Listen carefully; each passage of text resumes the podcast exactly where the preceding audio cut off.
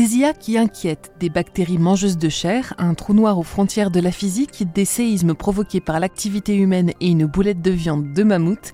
Bonjour à toutes et à tous, je suis Emma Hollen, en remplacement de Maël Diallo pour ce 31 mars, et bienvenue dans Fil de Science, le podcast Futura où l'on retrace ensemble l'actualité de la semaine. C'est à en avoir le vertige. À peine vous a-t-on parlé de la dernière mise à jour de Midjourney qu'OpenAI annonce à son tour déjà plancher sur la prochaine version de son chatbot ChatGPT. ChatGPT 5 devrait sortir en fin d'année et d'après les dires de la firme, il devrait être impossible à distinguer d'un être humain. Si l'IA générative a été accueillie par une vague d'engouement indéniable l'année dernière, plusieurs mois de développement et de révélation ont cependant refroidi l'enthousiasme de beaucoup de monde, au point qu'aujourd'hui, près de 1400 scientifiques, spécialistes et personnalités de la high-tech ont signé une lettre ouverte pour demander un moratoire d'au moins 6 mois sur le développement des intelligences artificielles avancées. Parmi eux, outre les pionniers du secteur, on retrouve avec surprise Elon Musk, cofondateur et aujourd'hui membre du conseil d'administration d'OpenAI. Alors que les IA continuent de se multiplier à un rythme effréné, l'inquiétude est que nous ne disposons pas encore d'un cadre réglementaire et éthique suffisant pour délimiter leur champ d'action. Souvenez-vous, je vous parlais il y a peu dans Vitamine Tech d'un échange inquiétant entre un professeur d'université et ChatGPT. Il avait fallu peu de temps avant que le chatbot ne déclare son amour pour un journaliste, n'accuse sa femme de tromperie en produisant de fausses captures de messages incriminants et ne menace son interlocuteur de mettre fin à ses jours si celui-ci révélait sa romance au grand public. Qu'elles soient conscientes ou non, les IA apprennent aujourd'hui à interagir et à s'exprimer grâce à d'énormes bases de données, de posts, de billets de blog, d'articles et de commentaires enflammés reflétant la pensée et les comportements humains. La question de la conscience deviendrait somme toute presque secondaire à partir du moment où nous apprenons à nos IA à agir comme nous. Si un chatbot peut, par imitation de ce qu'il voit en ligne, mentir, produire de faux messages et proférer des menaces de mort, jusqu'où ira-t-il lorsqu'il sera relié à une plus vaste partie d'Internet, à nos réseaux sociaux ou à des infrastructures sensibles? La plus grande menace de l'IA, ce n'est pas elle, mais c'est ce qu'elle renvoie de nous-mêmes. Ce qui ne nous empêche bien sûr pas de continuer de nous poser la question de sa conscience à mesure que les technologies évolueront. Chatbot psychopathe, non-respect du droit d'auteur avec des IA comme Midjourney et facilitation de la diffusion de fausses informations via le texte et les images sont autant de facteurs qui inquiètent aujourd'hui les experts. La crainte de la destruction massive d'emplois et d'une sorte de grand remplacement sont également avancées par les signataires. Mais six mois seront-ils vraiment suffisants à établir un cadre suffisamment solide?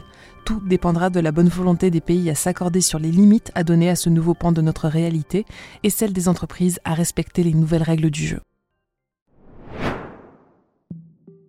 Mauvaise nouvelle pour les baigneurs et les baigneuses aux États-Unis. La bactérie mangeuse de chair Vibrio fulnificus, déjà présente dans les eaux salées du sud-est des États-Unis, pourrait sévir du Texas jusqu'à la Nouvelle-Angleterre en exposant des millions de personnes à une infection grave et mortelle.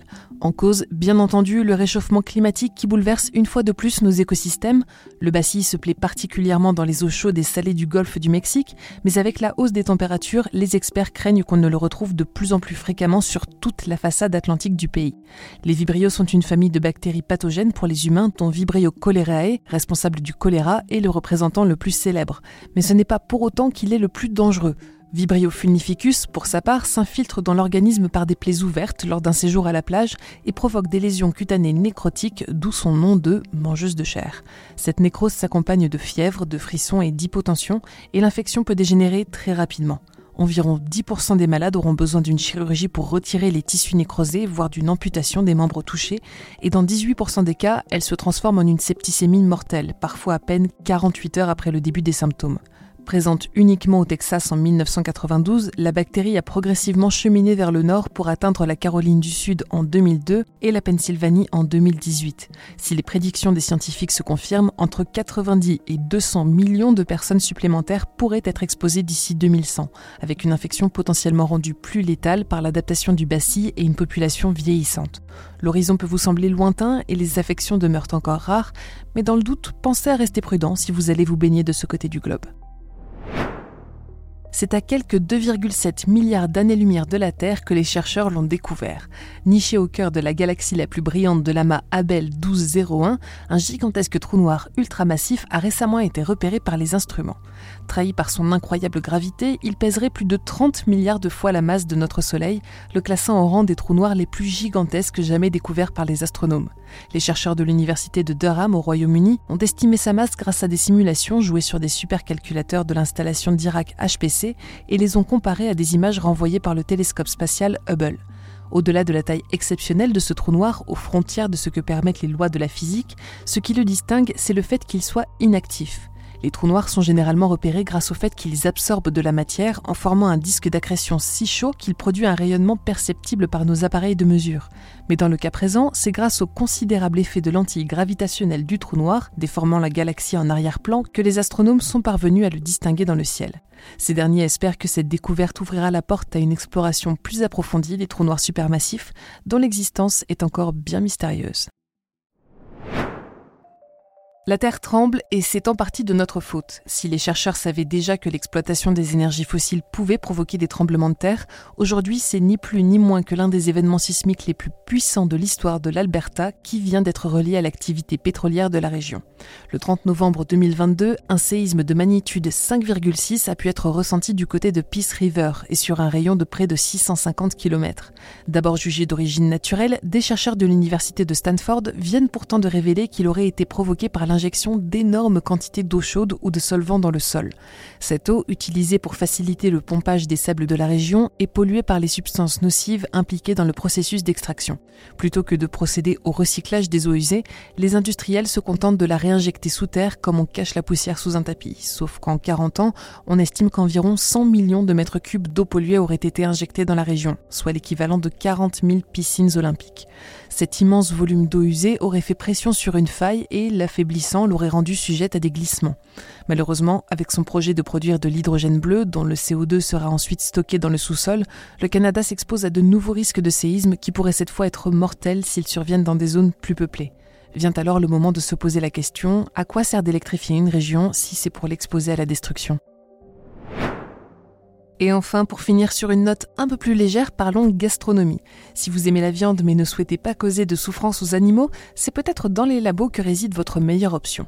Depuis le roman de ravage de Barjavel publié en 1943 jusqu'à aujourd'hui, la culture de viande en laboratoire n'est pas une idée nouvelle. Mais ces derniers temps, de véritables prouesses ont pu être accomplies au point que l'on voit progressivement émerger plusieurs startups spécialisées dans ce créneau bien particulier. Notons que le prix du steak reste à ce jour assez prohibitif, mais les progrès accomplis sont indéniablement encourageants. Pour sa part, Vow, une start-up australienne, a décidé d'aller plus loin en produisant de la viande de mammouth. Pour réaliser ce tour de force et ouvrir les yeux au grand public sur les pratiques barbares qui ont cours dans l'élevage intensif, l'entreprise a collaboré avec une équipe de l'Université du Queensland pour assembler ce mets atypique. La première étape a consisté à analyser l'ADN du pachyderme éteint, déjà séquencé et rendu public, pour y récupérer la séquence responsable de la production de myoglobine, une protéine qui donne à la viande son goût et sa texture caractéristiques. Les parties manquantes du gène ont été complétées avec des morceaux d'ADN d'éléphants d'Afrique et le tout a été injecté dans des cellules souches de moutons. Cet étrange mélange a finalement été cultivé patiemment pour produire une énorme boulette de 400 grammes. Si Vao n'hésite pas à parler de boulette de mammouth, les chercheurs nuancent leurs propos en précisant qu'un seul gène parmi les 25 000 appartient bel et bien au pachyderme éteint et a tout de même été complété à l'aide de son cousin actuel. Le reste appartient aux moutons. Il n'en reste que la boulette, devenue une sorte d'ambassadrice pour la viande de culture, et désormais exposée au Nemo, le musée scientifique d'Amsterdam. C'est tout pour cet épisode de Fil de Science. Si vous nous écoutez sur les apodios, pensez à vous abonner pour nous retrouver toutes les semaines et pensez aussi à nous laisser une note et un commentaire pour soutenir notre travail. Les commentaires sont désormais ouverts sur Spotify, alors n'hésitez pas à nous laisser un mot, une suggestion ou vos questions. Cette semaine, je vous invite à écouter notre dernier épisode de Vitamine Tech où je vous parle des arnaques sur les réseaux sociaux et vous allez voir que certaines sont plus difficiles à débusquer que d'autres. Pour le reste, je vous souhaite à toutes et à tous un excellent week-end et je vous laisse retrouver Maël Diallo dès la semaine prochaine dans Fil de Science. À bientôt.